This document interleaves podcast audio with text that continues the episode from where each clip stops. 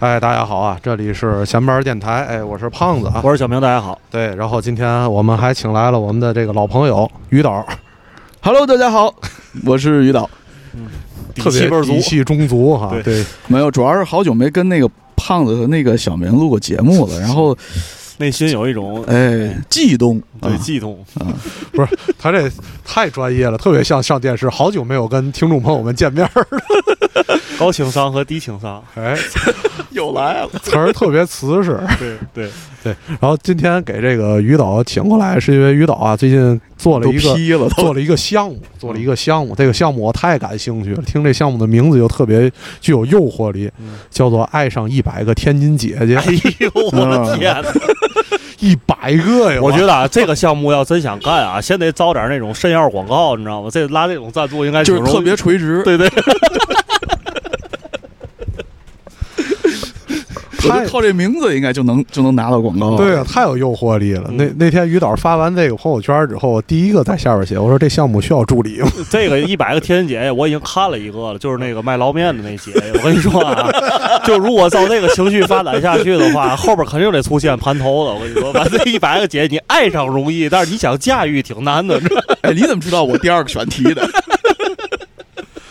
但是没事儿，你这一百个姐姐，你这岁数，咱这身份对吧，也不能都站过来，你挑点年轻的就完了。就是我爱上你了，你爱不爱上我，咱再说，吧无所谓。对对对对对对。到咱这岁数了，要不要回报什么的，嗯没没什么太大关系啊。那于老师先说说这一百个天津姐姐大概是怎么想的？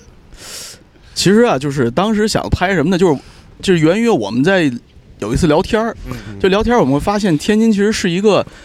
就我可以，就是我愿意称之为母系氏族的一个社会，就是姐姐做主，就是你会发现啊，就是天津，你看马路上，咱比如说咱之前拍什么大一捞面，对吧？嗯然后还有什么什么二姑包子呀，什么三姑肉饼啊什么的嗯这些嗯，就你会发现，基本上在外边这个闯荡江湖的都是女性，对啊，那二姨夫是甩货啊，对吧？这男的就是之前看过这个人人人生一串这种节目里边儿，其实你发现在外边你采访那些其他尤其南方城市，嗯感觉女生女性也都挺能干的。是但是最大的区别是，人家可能这个牌楼上写的还是以男性或者命名个别的，只有天津得把这个姐姐得立起来，没错得立起来，没错没错立这啊，这姐那姐的，对吧？对对对都都是买卖，基本上都是这个名号。是是，所以我我们就觉得说，哎，这个东西如果我们往深处去，就是挖掘一下的话，是不是有可能是天津真的是一个，就从民俗方面来说啊，有这种传承是吧？有这种说法。妈祖啊，咱这是妈祖啊，对吧？这到到神仙就是姐姐对神仙就是姐姐，对嗯主神，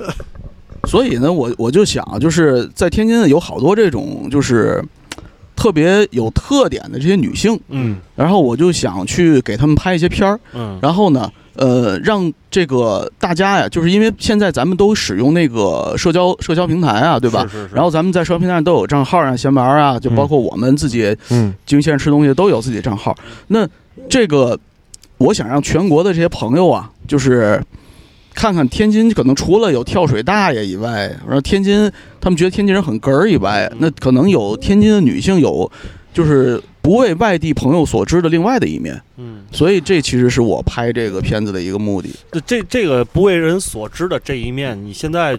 于老师，你现在觉得天津女性感觉你需需要希望大家能从这一百集里边啊，未来如果真的有一百集的话，哦，不是，我这个要说明一下，一百是个虚数啊。哦对可能拍二百，不挖坑不挖坑，你知道一百就是个虚数，这是个大家以为这个数学问题，这是个语文问题，它就是个修 修辞而已啊呃，。修辞而已。对对对，就说这些姐姐吧，她们的身上有哪些特质？你觉得是特别你想去表达的，或者未来让大家看到的？我觉得天津姐姐吧，首先第一个就是很勤劳对嗯。啊，对对对勤劳；嗯。另外一个就是豁达嗯，啊，就是大家可能好多事儿，有时候你总看到电视里说，哎呀，谁谁谁遇到点嘛事儿想不开了什么的嗯，但是天津姐姐就这些在就是。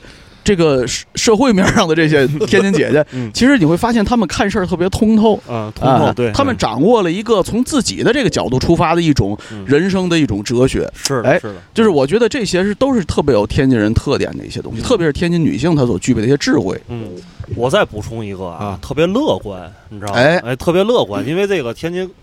老爷们儿吧，反正普遍都不老行的，然后就是哪方面不？乐观，操，你非得说这句，你这本来没有这意思啊，我是说，我不知道，我问问。我说的意思是什么？和馅儿，糟和馅儿不行啊，这个顶摊儿不行啊，没事儿总到弄点儿咸板杂溜酱嘛的，你非得来一个哪不干正事儿方面不行？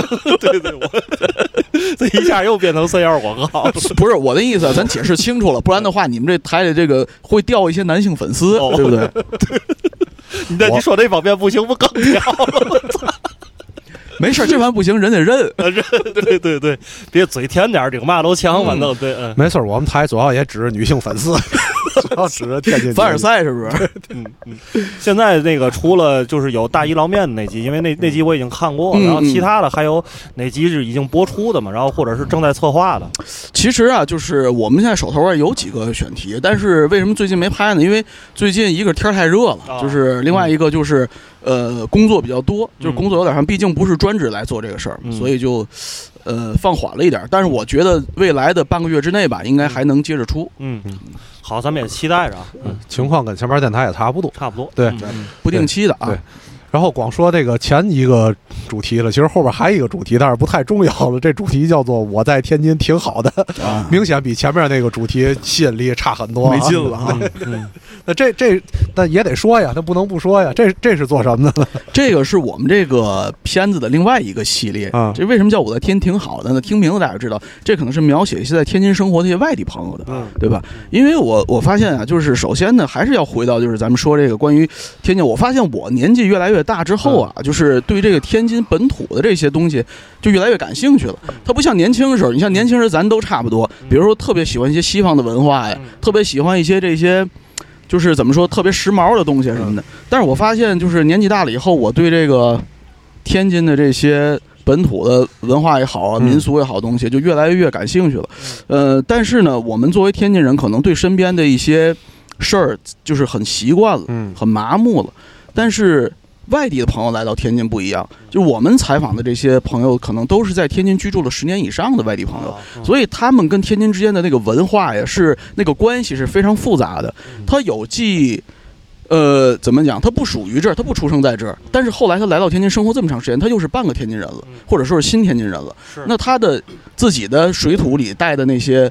就是幼年的东西，跟后来的天津的这些文化产生了一个杂糅，一个交融。嗯。那比如说有一有一期是非常典型的，就是我们拍了一个在天津生活的一个呃云南的一个姐姐，对吧？嗯。然后那个那个片子播放非常好，在 B 站现在已经播了一百零七万了。就是你会发现她说话的时候已经是带天津味儿的了，嗯。所以弹幕上一直大家都在说这是天津话，她不是云南人，她这是天津话。对。你说你的，OK，所以呢，就是我就觉得你以一个这种角度来看天津嗯本地的一些事儿也好，一些传统的文化也好，嗯是一个很有意思的一个角度。是嗯这个，我其实我自己还挺有贴身感受，因为嗯我妈我妈家那一支儿，就是我姥我姥爷他们家嗯，其实都不是天津人，嗯，但是他们现在在天津已经都居住十年以上了。嗯像我姥我姥爷，像我妈，就是我老姨爷、我姨夫、我舅，这些都是不是天津人。但是我现在就是从他们的角度上，因为有时听。就是参加我姥爷家的这个民俗，就是嗯。家庭聚会的时候，经常会从他们的嘴里听到他们对天津的一些民俗啊、一些老百姓的方式啊，有好的也有坏的，从他们那个角度去表达。这个时候，你会真的觉得他们其实比有时比咱们天津人就更客观，对。因为他们是站在一个客观的立场上去看这些事儿。没，错，而且又融合了像刚才宽导说的，融合他们以以前自己根深蒂固的那种出生地的那种那种籍贯的文化，然后到了天津有很多事情他们会适应，有很多地方他们又会觉得又不太好，他们可能很很不好适应。没错，所以我觉得这个还挺好的，但是这个因为我这个这这个系列我还没有看，上次没没找着，嗯一会儿一会儿咱就看，一会儿就看，看完点个赞，来个三连，老铁。对对，不能白看。看不完不让走。对云南姐姐这个我还挺感兴趣的，这两个是不是能哎能交汇一下，爱上一百个在外地的天津的姐姐？爱上一百个在天津生活的外地姐姐，感觉不像把好事儿。天津姐姐不行，还得找外地姐姐。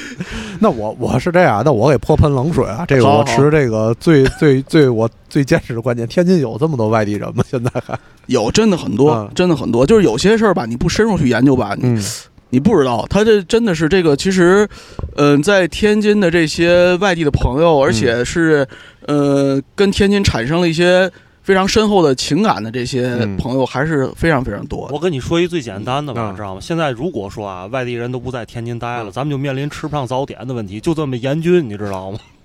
还挺严肃的。真的挺严峻的真的。对，而且现在卖早点确实都是外地的朋友。对呀，啊，对，因因为因为我一直觉得，就是天津，就是就是像那个于导刚才说的，你越来，呃，随着年龄的增长嘛，你对本本地的这个文化，你可嗯能会就是更加的熟悉，更加感兴趣。但是就是随着这个过程当中，我发现，就是你周围跟你，就是我周围交流和交流和你这个文化这个兴趣能产生共鸣的，到最后都变成天津本地人。真的就是，所以我刚才问、为什么问问你那个问题呢？就是因为我感觉就是现在天津外地人挺少的，而且留下来时间长的也挺少的。而且我们有时候容易忽略掉一个历史问题。其实天津从根儿上起，或者明朝那个时候，嗯其实嗯咱们都是外地人，嗯就是这个地啊是儿本地人其实很少。是就是也是一座移民城市，嗯只不过就是这个移民的脚步可能从建国呀，这个时候建国以后啊就开始放缓了。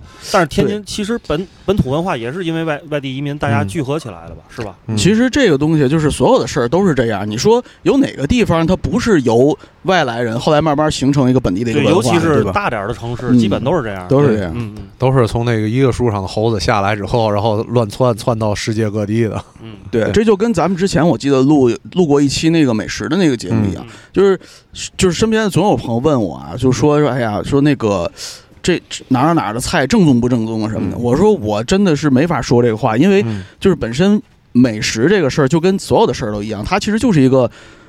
人口的迁徙、文化的融合，最终嗯形成了一个新的一个样态出来。你说美国的披萨可能跟意大利的披萨就不一样，对吧？是这意思。嗯那那我们这个继续聊我们关于那继续说，就是那天津和天津人，就于导你的视野、嗯是就你的角度来看，就是在全国到底是一个就是怎么样的一个存在，怎么样的一个评价体系呢？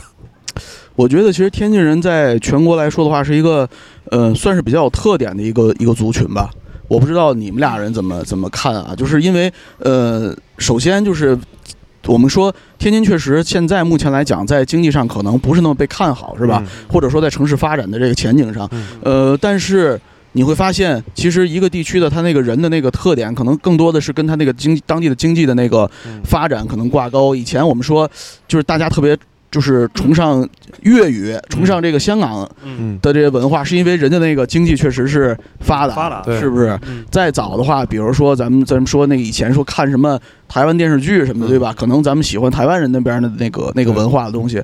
那现在包括前以前的那个阶段，就是中国在快速发展、高速发展的时候，可能大家更多的看到都是北京、上海啊、广州啊，大概这些城市。那到后来的话，慢慢的像成都啊什么的这些，大家也慢慢开始接触他们的文化。那而且有一些城市可能有呃比较自己有自觉性的去包装自己的城市文化，比如像西安，对吧？嗯之前咱们有有看到过在抖音上西安去出圈的那个那些嗯那些那些那些视频啊什么的。但是天津好像在这方面并没有做的特别好，就是或者说不能就用好或不好来评价吧，嗯就是说没有做做就是没有往这方面去发力。嗯那我觉得，但是跟其他城市的人相比的话，其实天津人真的是非常有自己鲜明的个性特点。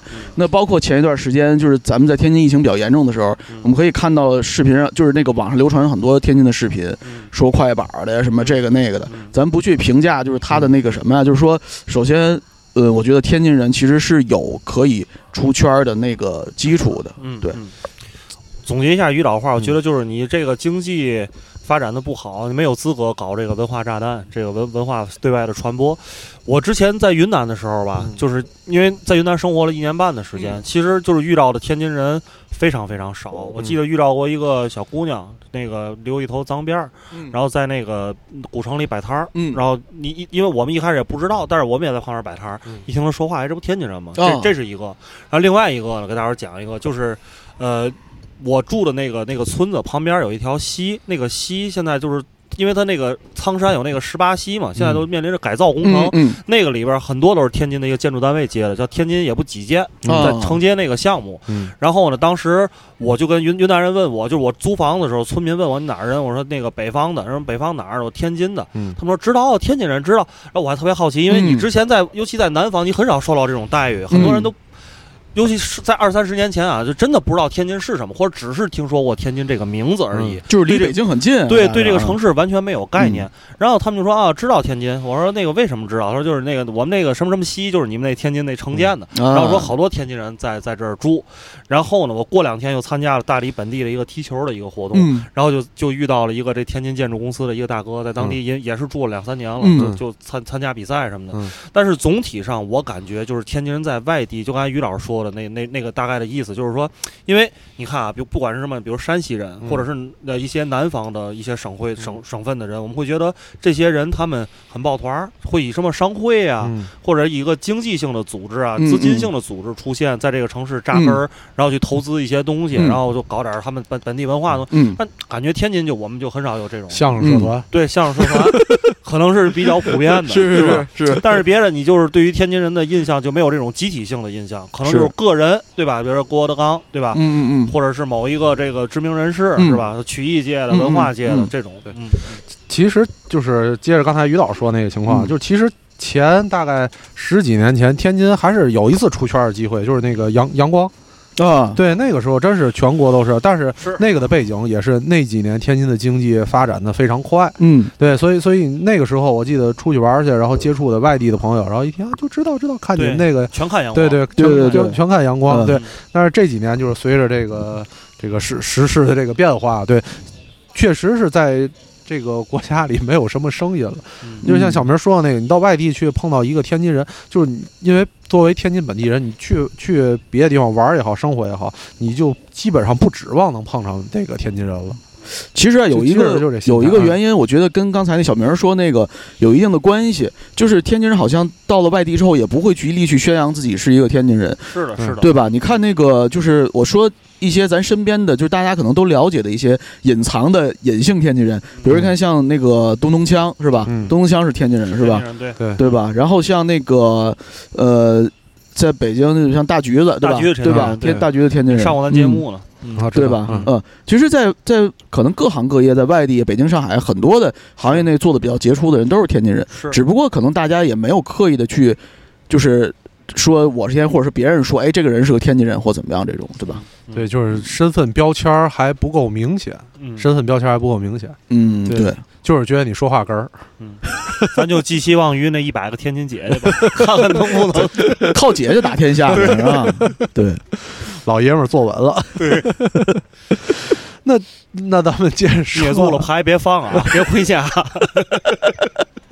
啪啪啪使劲砸。对，那就是说，那在就是现在的这种时代背景之下吧，那这个既然这个经济也也就现在这个情况了，对吧？那怎么来衡量这一个城市这个标准又有什么变化？在现在时时代下，我觉得是这样啊，就是那天我们跟那个，就是今天我先说一下，就是这个。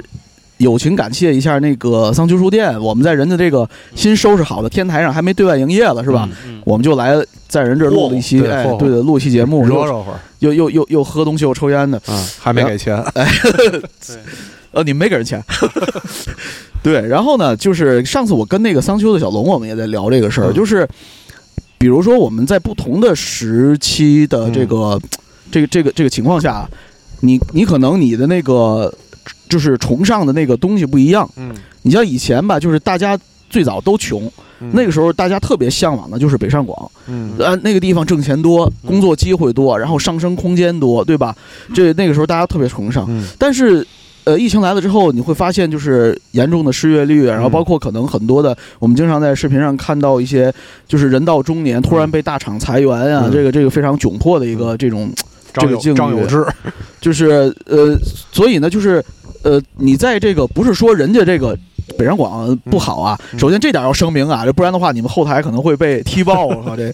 情商太高，哎，我是我是在特别少事儿，保护你们啊，不是，而是说什么呢？就是说每个城市其实都有它各自的那个特点。嗯也许当中国发展到一个特定阶段的时候，嗯那可能就是大家并不是说所有的年轻人都要去北上广。嗯有一次我我听那个呃日坛的节目，嗯然后日坛里边就讲的是，呃，他的那个朋友，然后从那个北京还是上海的，然后回到自己的家乡一个三四线的城市，嗯然后生活的也非常好。嗯那我觉得可能就随着这个社会的发展，然后大家崇尚的东西慢慢在变化，可能你的生活态度、你的生活状态嗯也都不一样，你人生的追求也都不一样。嗯那我相信国外也是一样，对吧？嗯虽然国外可能在经济上比我们就是稍微发展的早了一点但是你发现他们呢，可能说不是每个人我都要要去纽约，我都要去。要去巴黎怎么样是吧？我我觉得这可能也是我们未来天津可能要会利用自己的自身的一些特点，然后能够成为一个在某一个时代中可以被推崇的一个城市。嗯而且刚才我想说的就是胖子你刚说的那个，嗯就是说呃天津经济的前景的一个问题。其实我我在这儿我也想说一个什么呢？就是其实天津的经济不好的话，可能是一个多方面的原因。另外，其中有一方面的原因是，因为我本身现在在那个单位也做经济类节目嘛，就是呃，天津其实把很多的以前的咱们一些重工业的一些嗯一些单位都给关停了。啊，我知那么，产业调整期间嗯，呃，这这一块时间它是不太可能有一个特别好的数据的。嗯对呃，这这，但是呃那咱现在就经济这个，咱还有必要再说一下吗？因说说吧说说吧啊是吗？对，因为因为天津在于它那个新兴产业没有发展起来，它不像那些中南地区的城市，像武汉啊，然后它嗯那些就是小米啊搬过去那些，嗯就天津没有一个承接的一个新兴产业，所以它在转型的期间就关停是因为环保嘛，嗯对吧？对啊，就是那个重工业那些钢铁、煤炭的那些，原来都在天津地区，然后现在都搬走了。但是新兴产业之前可能想做飞机这些，但是也也也是其实也是重工业，就是没太发展起来，所以现在就没有一个经济上的支点，增长的龙头。我觉得这个问题可能在咱们这期节目里边真的是有点说不清楚了，就是不是说说不清楚吧，应该说是说不清楚对，就是呃，也不是咱们仨人能解决的。对对对，就是无论从这个探讨的角度，还是嗯从其他角度来说，可能嗯咱还是回到咱们姐姐这事儿上，是吧？对，那你那你要这么说，我作为天津人，我就要说了，天津作为用姐姐来衡量的话，也不太行，因为年轻的姐姐太少了。嗯对我这不是说开玩笑啊，这年轻姐姐太少，代表一个什么情况？就是年轻人少，这个是我一直觉得天津这个后劲儿不足的这个原因。我感觉这期节目可能收听率会不错，就是因为只要一沾上这种城市之间打架的这种节目啊，一般讨论度都高。对你因为你看现在这个新兴的这些城市啊，你像这些这个成都就不用说了，对吧？嗯成都、武汉，因为他们是这个作为省会城市有这个经济基础的，但其实另外的一些城市就现在很红，像什么重庆。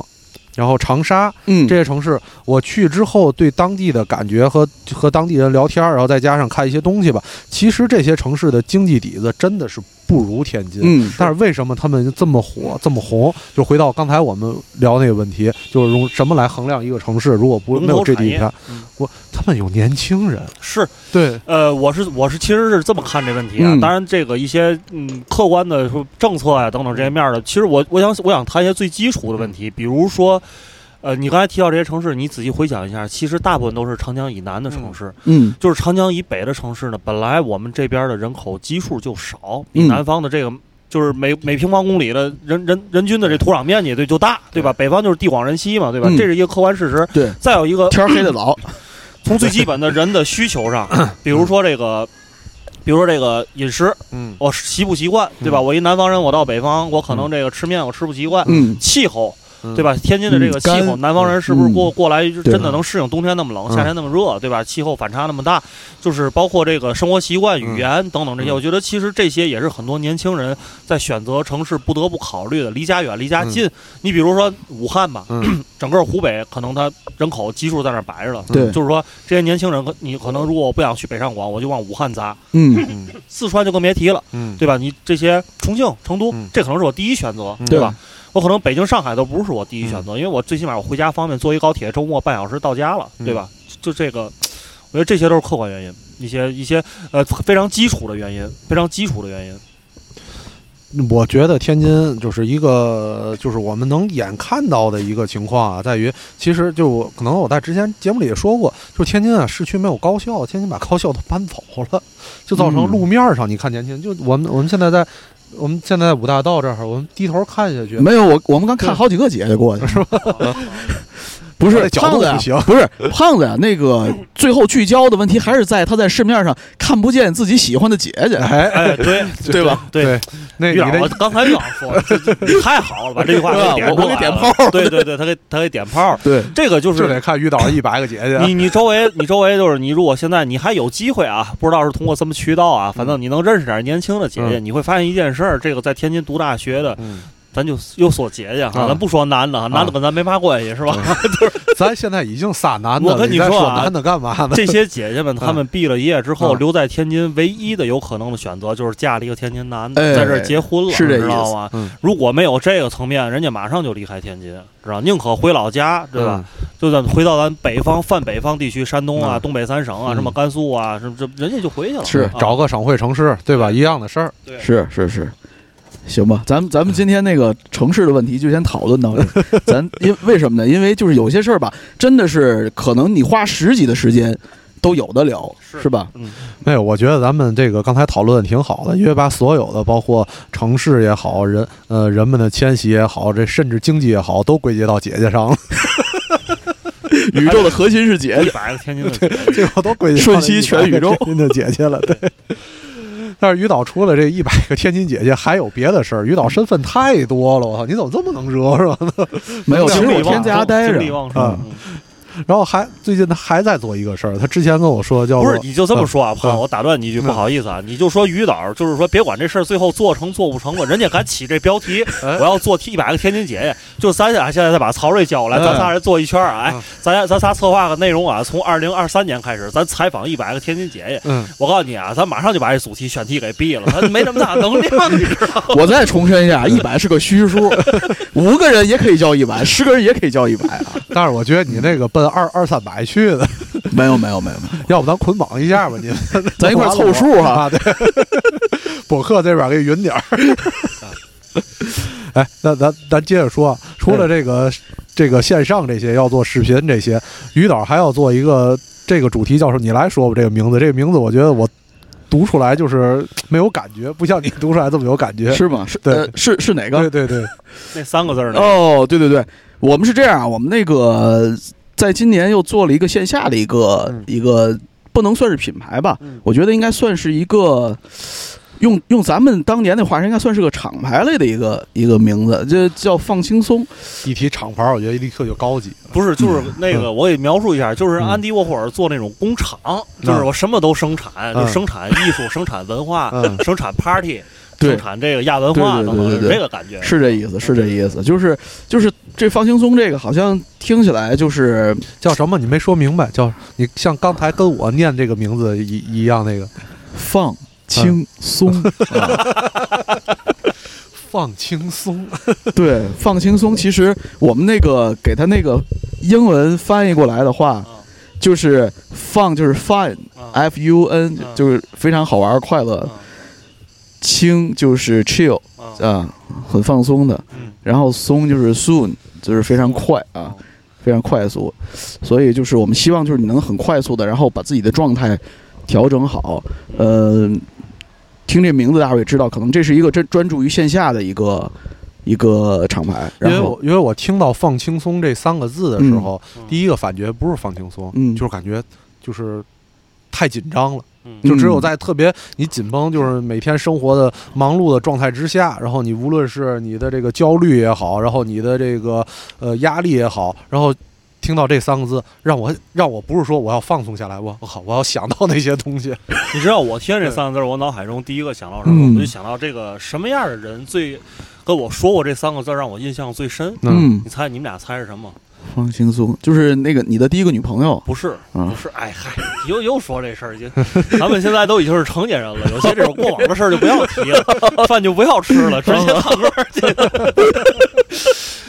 技师，啊，你看你去捏脚就做什么一韩式松骨啊。什么，你开始往那儿一躺，你你放松放松。来放放轻松，嗯。放轻松。哎，嗯。你这样你这样绷着劲儿，这样我不好给你撅，对吧？是是不是？这就是经常给你这样说。但是啊，话是这么说嗯，但是我觉得就是胖子描述的那个，嗯。就是你，即便你今天可能你下了班之后，你要嗯。去一个能让你放轻松的场合，但是我们人人人类都有惯性，嗯嗯，对，到那之后，你还是觉得上班的那个那个感觉，不管是架子还是你戴的那面具也好，你始终始终放不下来。嗯但是这个这个名字就是一个年轻的四川技师在你耳边轻轻的给你采耳，这时候跟你说了一句“放轻松” 你是不是觉得一下就哦，对对对，更紧绷了。对我 我我我不是那个什么什么金融公司那个那个什么那个职员了，我现在嗯我要疯起来，我要疯起来，对，就是这种。是是是，就其实那个，我觉得小明说的这个，至少我们的我们的希望达到的那个效果是是这样的就是还是想说，就是其实这个话题跟刚才那话题有一定的关联性啊。嗯就是我们说，我们可能开始对天津这个城市的文化什么的感兴趣了。嗯那么我们其实也希望通过自己的呃方式，或通过自己的这个努力，就有限的这点儿努力吧嗯，然后能够去呃做一些活跃天津本地文化这方面的一些好玩的事儿。嗯其实我觉得，无论是我们也好，就是一直在做的事儿，包括闲板儿也好，嗯一直在做的事儿，其实都是这样的。就是天津我们认识的身边的人，大家其实都是一些野生的力量，就是靠自己的那点儿小小的能量，然后希望能够热乎劲儿，对，把这个城市的它的那些闪光点，更多的能给它这火苗子再给弄大一点儿，是不是能够被更多的人看到，感染到更多的人？那其实放轻松也是同样的这个目的，我们也是想通过好玩的线下活动，然后商业性没有这么属性没有这么强的一些活动，然后能够让更多的天津人了解天津这座城市，或者说给天津的朋友，然后更多的可以接触到呃外来的一些好玩的文化的这样的一个渠道吧。对，其实我也是觉得火火，楼下过了一辆那个豪车，然后这个声音可能大家能听见。然后呢，我其实也是有这种感觉，因为现在我们经常在周末在天津去参加这些活动市集啊，往往都是人数在。呃，上万人每天的到场量，到场量可能甚至几万人的这种，嗯，其实就是因为我有时在那儿摆摊儿嘛，然后就会嗯观察身边这些人。其实我觉得可能我们身边像我们比较熟悉的，或者是在那市集上你经常能看到那些手脸儿、手章们，嗯这些人是可以放轻松的，因为嗯这对他来讲是一个很很适应的环境。但是嗯就是说我们说平常那种，比如说他上上班的人，他到真的其实是在这个市集里边，在这个场景消费场景里面，他是这种消费者，他是嗯体验者。但是有时候你却觉得他因为这个场面太大了，嗯人太多了，嗯然后各种花枝招展、奇形怪状的人。嗯，让你感觉应接不暇，其实你很难在这种这种场合下一上来就能放轻松，但你可融入能喝两，进去是吧？对你可嗯能喝两杯咖啡啊，喝两杯精酿啊，就嗯会稍微好一点。是所以我刚才听宽导跟我介绍是说，未来想把这种活动放轻松，这活动做小，是吧？对可能这你说嗯觉得会改变人们，就是说到消费场景或者到这种活动场景里面的一些想法的不一样吗？或者状态的调整吗？嗯，对，其实我们我们是这样，就是我们不太追求说这个活动我们要做多大规模呀，我们是不是要做什么什么地区第一啊，什么这些东西，就是我们更多的还是觉得这个东西其实应该更多的是能够做小一点，做精一点，然后让那些就是能够参与进来的那些人，然后能够。真正的体会到一些有意思的一些一些事儿，可能还包括是跟可能以前的一些那些参加活动的那些感受，可能可能会有一点不一样的东西的那那个那可能是我们的一个目的。嗯，对。所所以就是这个东西今年要落地执行了嘛？下一次具具体要到什么时候我们能见到了吗？今年是这样啊，就是其实最近的一次应该就在眼前，呃，我们在七月二十三、二十四，然后七月三十、三十一这两个周末，嗯呃，我们在那个鲁能城 B 一的这个街心花园呃，就是它那个有一个汉堡王那口儿啊，就出去以后就有那街心花园就是我们邀请了北京的一个青年艺术家，嗯呃，叫韩笑，他在小红书上那个名字叫笑奶奶，嗯大家有兴趣的可以去看一下啊。就是说说，哎我为你们俩一块儿掏手机要看小红书呢。嗯 我们俩这么没，我们俩这么没出息了，一听见女性就马上得掏手机。对，接着说，接着说，接着说。然后呢，就就是我们我们邀请了笑奶奶啊，嗯。然后带着她的作品，呃，她是一个专门画猫主题的一个、嗯。呃画画的人，猫主题，对是就是是是嗯。提手旁那个是吧？提手旁那念猫是吧？天津话嘛，啊，猫。冒一下。冒哥哥，金普大哥。对，那个是猫，是那个动物啊，那个反犬旁的那个猫。哎，动物你说这个刚才我说那仨字儿，这个后台这个系统听不懂审审核的出来。听不懂，以生试法是吧？以生试法，我一想，我我我可能我这个段子可能在前面电台里讲过了，但是我非常愿意再讲一遍。就是原来我公司有一同事叫哥哥，不是，那是个男同事，女同事，女同事长得还挺漂亮，个儿也挺高的那种。然后我我我在公司入职没几天，听说有一这人，我就过去了，我就跟他说，我就带，我就笑着冲他过去，要跟他打个招呼。然后他一过来，我一过来，这这你猜这女生问我第一句话是什么？她说你是不是天津人？我都服了，就肯定之前有天津人已经对对，就因为公司有好几个天津人嘛，都是天津人，只要入职没两天就得过去冲他笑一下。漂亮，行吧？到哪儿了？对，不是你们想的那个，是是反犬旁的猫。嗯然后这个这个笑奶奶呢，她就是自称是一个爱猫变态，所以她的所有创作的画都是猫的主题的。嗯那这次我们也是邀请了笑奶奶，然后来呃咱们那个 B 一呃嗯金星花园来做了一个户外的一个艺术展。嗯然后同时呢，我们还呃以猫为主题呢，就是延展了一下，然后大概做了一个小型的一个夜市，嗯大概有那么二十五家商户左右吧。嗯然后他们的共同特点是这些这些品牌的这些这些店主都喜欢猫，然后大部分都养猫，嗯然后我们就以这个契机给大伙儿来聚到一起。然后另外呢，就是我们可能现场有些音乐的部分，嗯就是一个文艺版的普济河道黄鸟鱼虫。啊，哎，差不多，差不多，差不多，对。这这活动我听着非常感兴趣，但是我去不了，小动物过敏。嗯，对没事儿没所以家里养猫的小动物，呃家里养猫的小姐姐以后不要再联系胖子了。对有猫有狗就算了，不是胖子，明天准准备去去查过敏源嘛的，克服一下。戴口罩就是去也行啊。对，然后呢，就是就是这么一个猫的主题。其实我们做这个第一场活动，没有说特别什么深层的意义，就是我觉得大家可能在当下这个阶段，前一段时间是吧，天天测核酸啊，然后什么的，大家太累了，然后还是希望能够有这样的一个环境，嗯让大家可以向猫学一下，就是。更慵懒一点，更嗯更放松一点，嗯然后大家可以到那儿听听音乐呀，蹦蹦迪呀，嗯然后喝喝酒啊，嗯呃，和这个商户扯扯淡啊，是吧？然后买点小纪念品，嗯嗯，基本上也就是这么一个目的，没有什么太太多的说法。对嗯说说这个从市集上这个感觉来讲，就是呃。更加让兴趣爱好的这种连接点或者一些文化标签儿更加让它明显一点儿，这样可以让大家来参加市集，尤其这种小小型的市集的时候，你能更加找到可能跟你兴趣相投的人，或者大家有一些更有一些共同的话题，或者是比如说你喜你是喜欢拍照啊，还是喜欢干什么的，然后能有一些这样的点让你去关注到，是吧？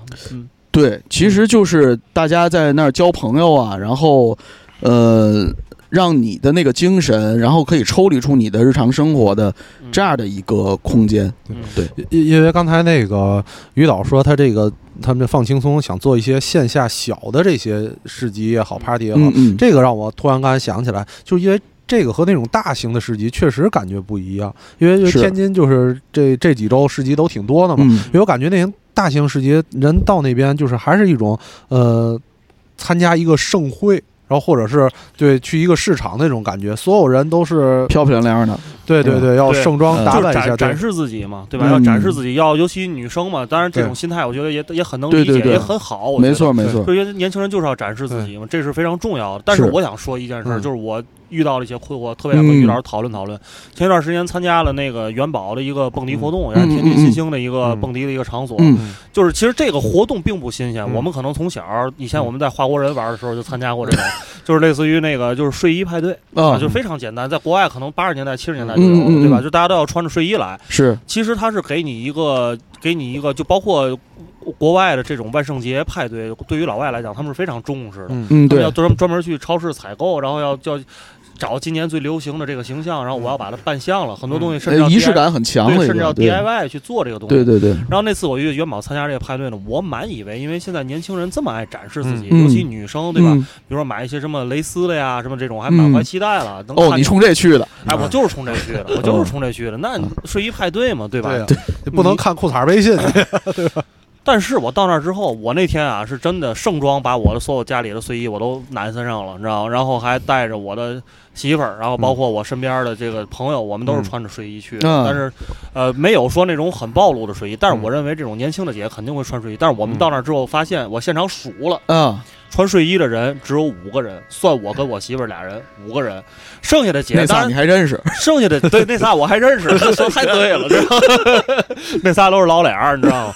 然后呢，剩下的这些女生，虽然人家穿的也很有个性，有的嗯。也是那种，就是因为夏天了嘛，大嗯家穿的露的的多一点，露多一点嗯，但是没有人去响应这个主题。嗯嗯嗯，所以我因为因为因为那个王宽，你想办这个、嗯。这个事情，嗯。因为我觉得未来它的主题性会很强，嗯。所以我是想跟你讨论讨论这个事儿，嗯。就是如何让这些年轻人他们来参加到这种场景的时候，嗯。去很好的呼应这些主题，嗯。而不是说我就是来逛逛，我也不想参与，嗯。我就对你你是怎么看这个问题的？我觉得这个问题首先是这样啊，就是，呃，其实咱们俩现在探讨的这个问题，更多的是一个，呃，怎么讲呢？是一个，就是我们在做这样的事儿的一时候，他的一个，我不我没有办法用一个特别准确的词来形容，就是咱们俩讨论的这个核心问题，但是它牵扯到一个什么样的问题？我给你举个例子啊，嗯我觉得其实是我们在寻找我们的那个真正的目标人群的那个过程。嗯，是这样的，就比如说现在，呃，假假设啊，我们说我们在做一个活动，嗯就像你说的嗯，我们做了一个睡衣派对。嗯那睡衣派对它针对的人群到底是谁呢？是喜欢电音的人，嗯还是说是是怎么样的一些年轻人？嗯那我觉得可能其实他的真正的那个目标的人群是那些想去真正展示自己，然后想去释放自己，然后呃没有对这个自己的这种偶像包袱没有这么重，或者说没有特别多的束缚的这个在心心心情上、心态上，我觉得是这样的一些人。其实现在的一个我们做活动的一个核心的一个问题在于哪儿呢？就是天津目前你的这些活动的人群的一个分类，呃。他目前其实没有这么细化的分类，为什么？刚才胖子说说天津一个年轻人比较少，那可能爱玩的年轻人就少之又少，对吧？就是就像你说的，哎，我穿睡衣的就是我以前认识的这几个人对，，我一看跟你说，老曹二弟真帅，服了。那我还有俩在台上，对啊，我对明白，都打工的。对，所以呢，就说明一个什么问题？玩来玩去，可能你爱玩的还是那几个人，是吧？就是都是咱们以前早就认识的，这些人。那其实这个问题就就就来了，就是你如何通过你的那个活动，然后去真正去用它去感染那些，就是那些想来参与这个活动，但是他又没有一个像我们现在我们身边的这些朋友一样，特别能去释放自己，去、嗯去跳脱出自己的那个社会角色的这样的一个、一个人。我我举个例子啊，比如说，那如果说我们去做这种就是睡衣派对的话，嗯。呃，从一个活动发起者的角度来说，我可能会考虑一个问题，就是说我这个这个所谓的叫 dress code 这个嗯。这个东西出来以后，那到底能有多少人来响应我这个活动？是是，对？吧？我觉得这是这是什么呢？这是其一啊，这是你作为活动组织者的一个问题。比如说我我抛出了一个说，我今我今天的活动是一定得穿睡衣来，那可能有很多的人真的是他没有办法从这样的人变一下就变成那样的人，嗯然后来参加这样的活动。嗯那作为活动组织者，我们能不能比如说我们去做一个呃吸引把他们吸引到这个活动当中来的这样的一个桥梁的一个作用？嗯比如说我们先用了一个折中的这种 dress code 的这种方式，嗯让他们感觉到这种活动的好玩。那你下一步再把这些人群，然后再往里再带一步嗯。我觉得其实我们在做的事儿就是把那些边缘的人，或者说嗯边缘以外再远一点的这些人，然后让让他们往这个方向上我们来走一走。对，就可能他们已经站在这个这些这一站在一个边界线上了，然后我们拉他一把，把他拉进来，是吧？对对对，我觉得是这样的。是的，是的。嗯我接着想起来，胖子嗯就是咱俩当时那个天津的传奇酒吧 AJO，、那时候嗯搞了一个万圣节派对。对对对然后，当时我们俩约了个姑娘，那个姑娘已经在里边了，人家就是 dress code 非常足那种。嗯，我们俩人当时那个也没穿，但是到门口发现人家真不是没穿穿嘛呀？没穿 dress code，哦，没打扮，没打扮。到门口发现人家老外，因为是那 AJO 是几个外国人开的，人家真不让你进。对，然后我们俩当时还投机取巧，我们俩从当时我们俩不知道谁的车上有一个那个钓鱼的那个斗笠，对我说咱俩就把这顶着进去，嗯，人家不就认为咱你们俩模仿那个，就是那个 《真人快打》里那对个。对对对，然后进去之后发现人家说你们俩这一看就是什么临时弄的，更不让你进了。对就是绝对不行，你参加这个派对必须是这个主题。对你一看就必须得是你提前要打扮过，是是的是是是是嗯嗯是。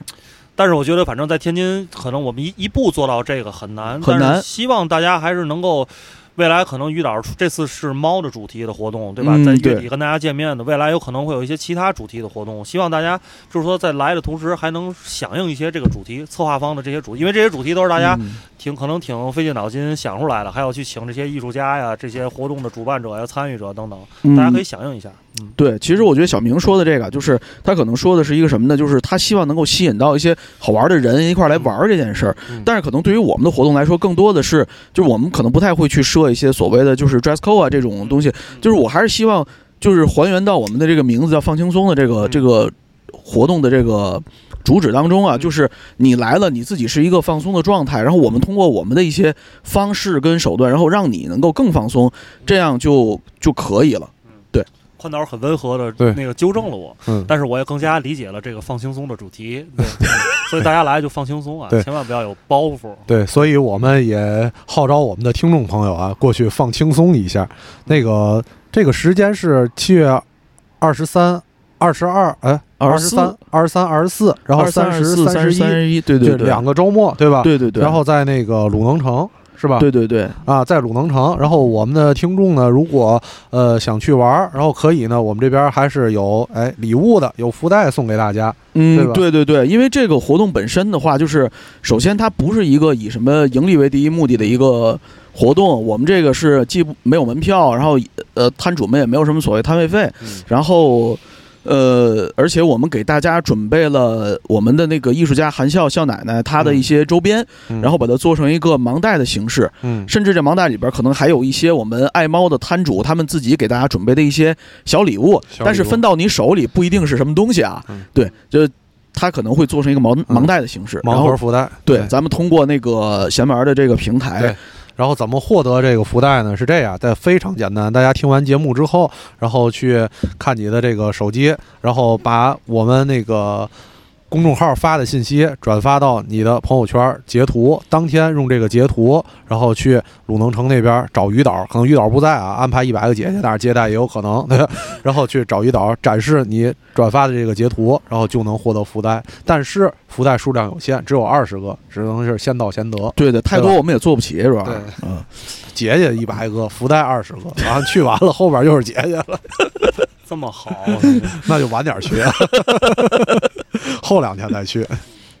对，对那咱们接着说，那于导就是想通过这个放轻松的这个品牌，把天津这个城市的年轻人也好，然后或者把这个城市的氛围也好，做成一个呃什么样的，达到一个什么样的效果呢？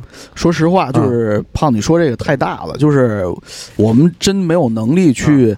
去把一个城市的年轻人怎么怎么样啊？嗯就是其实我们还是那句话，就是，呃，参与到这个活动的年轻人，因为这些年啊，就是我有一些怎么说呢？呃，录这期节目之前，我刚刚四十岁，就是刚过完生日啊，刚刚四十岁，啊，你都四十了是吧？哎，老旺猜啊！看着面嫩哈。对看着跟三十九赛哎，就是在这些年，就是大家都是朋友，互相也很了解。嗯就是我在干嘛，其实大伙儿都就知道个一二三四吧，反正是不知道八九也知道一二三四。就是这些年，比如说我们做自媒体也好啊，或者做一些其他的一些商业上的一些嗯策划的东西也好啊，就是可能更多的我们这些年被这个时代裹裹挟着，他会第一个想到的是流量这个事儿，嗯就是我们这个事儿到底能够博取多少流量？对，我觉得这个“流量”这个词，刚才于导说了，我觉得“流量”这个词在这个时代，就像九十年代刚改革开放那阵儿，大家说钱的感觉一样。嗯，就所有人的目的，就所有人的目的就是那一个，就是说，那刚改革开放那阵儿，我们要去赚钱，对吧？嗯赚钞票，对吧？是下海现在就说嗯，哎呦，这个有流量啊，对吧？对，对，都是卫生巾嘛，你能接到更大的流量嘛，对。吧？是是是是是，吸吸的卫生啊巾是吧？对。它这个这些年啊，流量流量这个词儿出现以后，这么多年，你会发现，无论你身处某一个某每一个单位啊，嗯。每一个阶层啊，你都被这个流量这个事儿在困扰着。嗯。你会发现，你无论你做一个什么事儿，大伙儿先问：“哎呦，这东西好啊，做的好，看嗯。流量人那么多人嗯。看，那么多人点赞，是吧？就是流量成为了一个你做不管是你做内容，你做线下的活动的唯一的评价标准，而不是对。你好玩儿、酷、有意思，没错。让大家来了很很很放松、嗯。放轻松。放轻松，对，很开心的这种这种这些标准，现在可能慢慢都没了，流量变成了唯一的标准。对，嗯。就是你会发现现在所有的问题都只有一个答案，就是都是一个标准答案，就是，呃，你会发现你开始你看短视频，嗯，就是其实说实话，我平时是不怎么看短视频的，嗯。为什么呢？你刷完了之后，除了姐姐们跳舞啊，嗯。然后要么就是那个呃去弄弄一些就是怎么说写就是写那些就是容易引发那个大家去矛盾。打架的那种啊，那些那些观点就婆媳打架啊什么这些东西，就是大够杂 的，都是系统推的大数据推。哎，大数据为啥推我这个？哎，我也做过婆媳打架给你推，就是对，所以呢，我我就是想什么呢？就是现在大家可能更多的是我我掌握了这个流量密码，我做什么东西看的人多，点赞的人多，对吧？这些东西，但是我还是希望就是说，我们做的这些活动化是真正是。我我们做起来也很开心，然后大家参与起来很开心，嗯就没有人会去用一个所谓的说流量好才是好活动，就是这种评价标准去评价的那种活动。就是确实，确实这事儿就是提出来之后，我也是在想，最开始二零一二年、一三年做闲班电台的时候，没，就是那时反正也没有这词儿，嗯但是你也不会第一首位去思考对。这东西我做完之后必须得红啊，必须得火，而是说说出发的角度是我想做这个内容，嗯。我觉得内容很好啊，然后觉得大家我愿意去分享出来，嗯。对吧？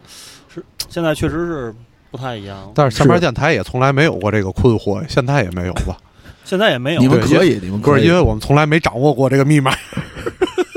掌握你你掌握不了，我告诉你这个密码最这个密码啊有一个也没什么密码啊，就是你更新得快，热点你得追得上。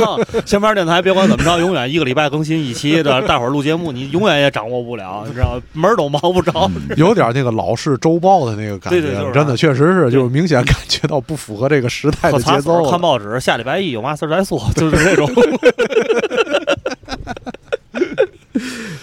OK OK OK，那咱们再接着聊，咱们这因为我们这个还有一个最后一个问题，我突然之间还觉得还挺感兴趣。哦，对，就是说是呃，于导想讨论一下，就是每个人心中的这个一线城市是什么样的，天津到啊底离它有多远？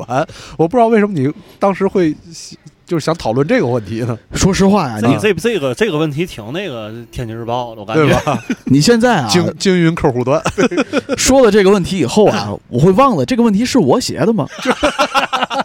要别聊就到这儿。逃避责任，不是，不是，不是，真的，我也可能是四十岁的人这记性不行了，就是，呃，可能当时我的出发点是什么呢？就是我是想想讨论一下，就是这个所谓的这个一线城市，就除了它的经济是一个衡量标准之外，有没有其他的一些维度的这种？哎呀，咱要是真是从这个角度说，那就是什么基础设施建设、人口、GDP，对吧？然后这个，嗯、怎不是么说我我我我想说的是另另外一个角度啊，突然想起来，因为是这样，那个小明儿在北京工作过，对吧？嗯然后我不知道于导那个在没在，就是北上广深这种就是长期的工作没有，没有，真没有。其实我我没事儿，我就啊想讨论这问题。嗯其实嗯那我我再深层次的问一个这个问题啊，嗯也不深，换一个角度问。啊那你们觉得，如果说我们非要把城市分成一线、二线，就是说把嗯城市分三六九等，嗯这件事儿是不是本身就限制了我们对于城市的认知？就好像我们非要以嗯流量去要求活动、要求线上的媒体一样，就我们为什么要非要分一线城市、二线城市呢？嗯，没错，是吧？没错。啊，这个词儿是怎么来的？是不是？对这词儿怎么啊？来的？这个词儿是一个经济考量标准，但是它就是你我的城市有我自己的特色，我就这么嗯过，我就这么活，反正我就嗯我也挺好。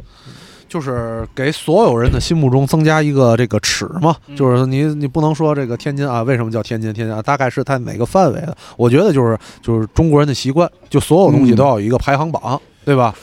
就有一个，就是你看啊，就是为什么这么说呢？就是其实从咱们自己本身来说，如果回归到咱们自己本身每个人，嗯就是每个人，像小明说的，他去云南，嗯云南也有天津人是吧？嗯，然后云南也有那些可能为了工作，然后一直在那儿对，生活的那些那些人。嗯嗯然后对于他们来说，就是云南没有因为工资太少了，都是往那儿待的。因为不工作，大理这地儿，我告诉你啊，工作离这帮人太遥远了。对，所以对于他们来说，那可能。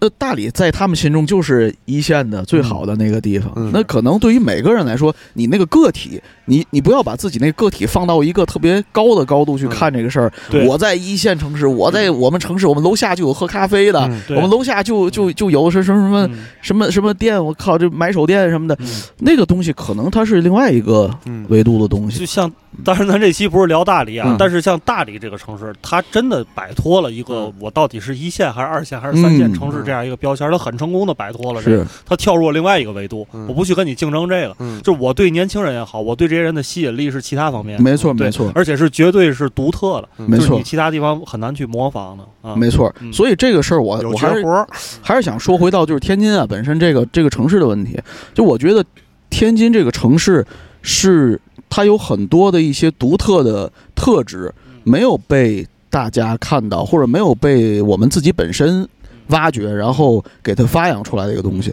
那这个我们问题再往回倒一下，就回到刚才我说一百个姐姐的那个那个事儿。其实你看啊，好多人在这个弹幕上啊写，就说哎呀，说这个这个片子就是一个天津城市宣传片。其实我并不反感这种说法，为什么呢？我觉得，呃，可能大家通过这个片子，好多人会在底下去给你评价留言，会说我也喜欢天津人，我也喜欢天津，因为天津这个城市就是这样，怎么怎么样，怎么怎么样。嗯。或者我身边很多在北京生活的朋友也是，他们到了周末就会来天津，当然是在疫情之前啊，嗯。他们就会来天津消费啊、玩儿啊或者什么的话，那我觉得可能这个城市还是有它自己的可爱之处的，对不对？所以我我想说的是，也许我们真的在某一个时刻回过头来看的时候，也许历历史发展进程以后啊，也许咱们还有，也许咱们就不在了的时候，那可能我们回头看的时候，就是那个时候城市不再分什么所谓的。一二三四，就像小明说的一样，每个城市都有它自己的那个自身的特点。我们只要选择待在哪儿舒服，我们继续待着嗯就可以了。这就是一个生命自然生长的一个过程。对对对，希望有一天这一天尽快到来吧。希望这一天尽快到来。趁着大伙儿还在，是吧？对，趁大伙儿还在。希望不再有排行榜。嗯，OK，那我们今天的节目就聊到这儿，好的好嘞最后最后啊，再跟大家再强调一下，七月二十三、二十四、三十、三十一这两个周末，而且我看了一下天气预报啊，这两个周末没有下雨，还挺好。对，这两个周末预报一向不准。别黑嘴。对，在鲁能城有放轻松猫主题活动，不是黑舞厅啊，是猫主题活动。对那个呃，我我插胖子一句啊，在这儿也就是感谢一下，首先感谢小面电台啊，然后给给我们那个这样这样的一个机会，能跟大伙儿聊一聊我们今年的一些企划方面的一些想法。另外呢，就是也感谢一下那个我们那场地方鲁能啊，就是不计较这个利益得失，然后给我们。这样的一个举办这种佛系活动的一个机会啊，嗯嗯，行，你先说着，因为这场地方鲁能这不见得播得出去。第三，感谢桑丘书店为我们提供了免费的酒水和场地。对，行，挺好，挺好，都都谢到了吧？都收到了吧？都收到了哈。超收了，找到找到完到最后啊，对大家这个想着转发，然后截图去领那个盲盒福袋，好嘞好吧？嗯行，好的好的，那今天节目就到这儿，嗯，好，拜拜大家。拜拜大家。我还没关啊，因为我得我得看一眼，看不清楚。没事儿，不要紧，这最后就往下剪就行。